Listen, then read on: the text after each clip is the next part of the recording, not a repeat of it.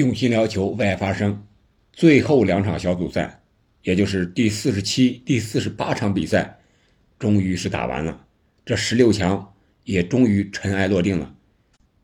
瑞士队是逆转之逆转，三比二战胜塞尔维亚之后，以小组第二名的身份搭上了十六强的末班车。这里是喜马拉雅出品的《憨憨聊球》，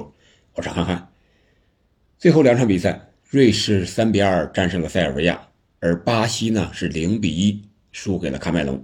我们先说巴西这场比赛吧，和法国一样，最后一轮他们也是进行了轮换，可以说是巴西二队出战。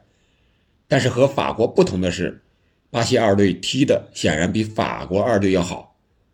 无论是防守还是进攻，在局面上是明显占优的。但是得势不得分，二十一脚射门未能换来一个进球，而喀麦隆呢仅有的几次射门，最后的时刻在九十二分钟一个头球将比分锁定为一比零，但是这并没有改变。最终出现的结果，为喀麦隆队打进绝杀球的是十号阿布巴卡尔，他也因为进球之后脱衣庆祝，两黄变一红，成为本届世界杯小组赛吃到红牌的第二名运动员，第三个人因为韩国主教练是一名主教练吃到的红牌，而巴西队呢，阿尔维斯、法比尼奥。这些老将啊都悉数登场，而他们的主力像迪亚哥·席尔瓦、卡塞米罗都获得了休息的机会，包括维尼修斯。本场比赛也是多次给到了场边坐镇观战的内马尔的一些镜头。通过这场比赛，我们可以看到，巴西队的边路确实可以人人都能突破，但是也正是因为人人能突破，导致了他们进攻节奏要缓慢得多。因为他们每个人都要粘球，每个人都要带上那么两三脚才在传球，然后在中路缺乏一个很好的组织者，这就是内马尔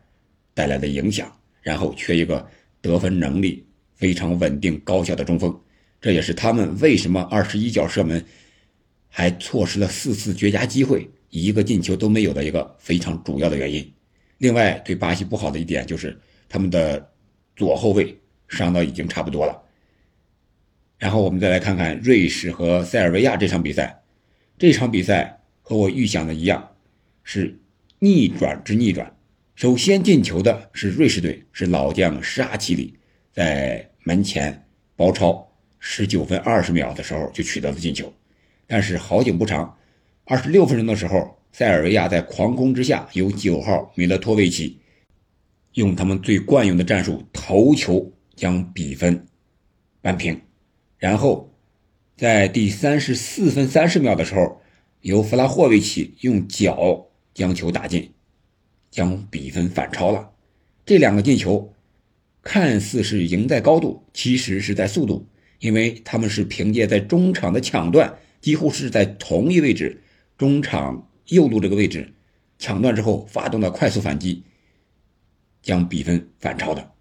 但是。瑞士队相对来说还是比较老道一些，或者说塞尔维亚是真的不会防守呀。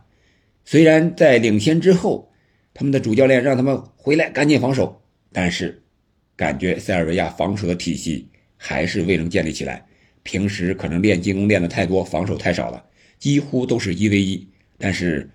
这个时候就体现出一 v 一的弱势来了，因为他们有高度有身体，但是速度却是他们的劣势。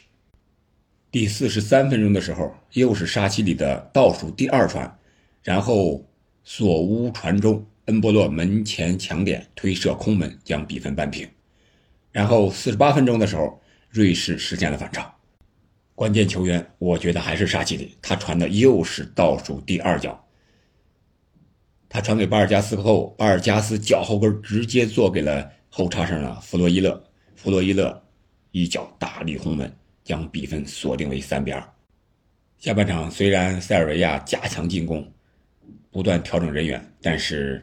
无奈瑞士他们习惯了防守反击，让塞尔维亚多次无功而返，最后还发生了肢体冲突。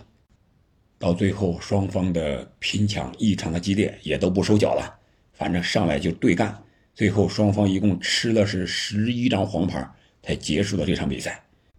那这两场比赛结束之后呢，巴西虽然输球了，但是依然是以净胜球的优势压过瑞士，排名小组第一，而瑞士呢是排在小组第二。那八分之一决赛，他们将分别对阵韩国和葡萄牙。有意思的是，本届世界杯三轮小组赛四十八场比赛下来，没有任何一支球队是三连胜出局的。当然，这里边有一些强队是派出的二队调整自己的首发阵容，有很大的关系。好了，我们期待着淘汰赛的精彩上演吧。感谢您的收听，我们下期再见。